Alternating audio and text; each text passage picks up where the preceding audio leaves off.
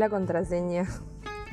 Bueno, esta frasecita la dije 20.000 veces en esta cuarentena. Uno porque estoy re vieja y otra porque, eh, no sé, estuve en un modo re relax, re, re piola, descansando así tranquila y lo primero que se me olvidaba era la contraseña. Hasta para la contraseña de la tarjeta del banco. Horrible, me lo olvidé tres veces en esta cuarentena. Eh, uno porque no sacaba más plata del, cajero, o sea, porque manejaba todo online, pero bueno, igual. La cuestión es la siguiente. ¿Cuán seguras son tus contraseñas? Bueno, hice, hasta hice un, un curso online de Google, crece con Google, se llama en vez de Google, y decía cómo hacer contraseñas más seguras o cómo mantener la seguridad de tu, teléfono o de tu computadora, decía, pero porque me tomé porque de verdad estaba diciendo, bueno, me pasó algo en esta cuarentena al principio que me asustó bastante. Era como que sentía que estaban controlando mi celular. No sé si era una paranoia o era real o fue real, pero bueno, porque tenía dos celulares, uno era uno era personal y otro era claro y, fue muy loco porque una noche estaba subiendo los videos de, YouTube de la iglesia a YouTube de la iglesia y de repente se como que decía tu celular está siendo monitoreado o algo así decía y posta que veía como los contactos se me iban borrando, borrando, borrando, borrando, borrando, borrando en WhatsApp y en teléfono y los dos celulares al mismo tiempo, era una cosa de loco.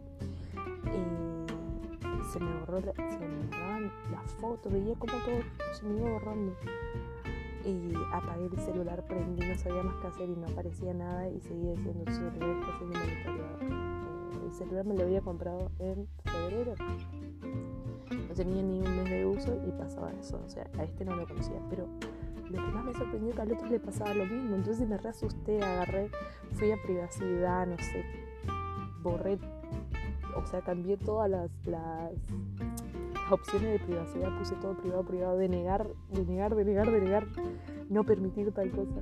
Eh, bueno, la cuestión es, no sé, hasta ahora no sé si flasheé eso o, era en serio que, que como me estaban controlando.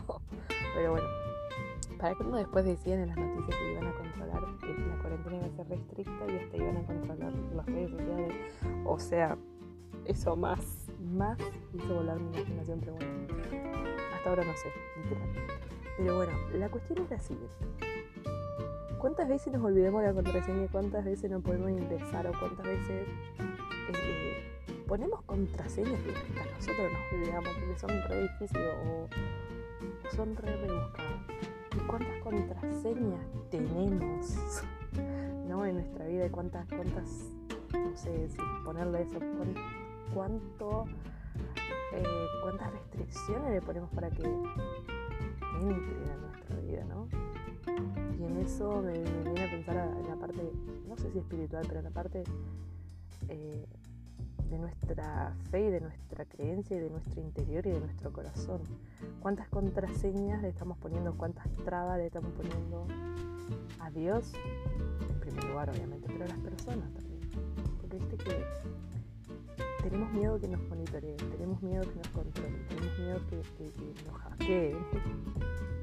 Y de repente nos ponemos contraseñas, ponemos, nos ponemos, ponemos límites. Nosotros después, nosotros mismos nos olvidamos y nos es imposible entrar y, cosas así. Entonces,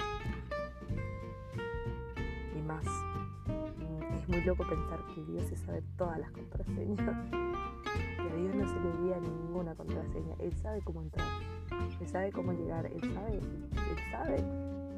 Entonces, aflojó un poco con, con las contraseñas, afloja un poco con, con la seguridad y dejar entrar a Jesús.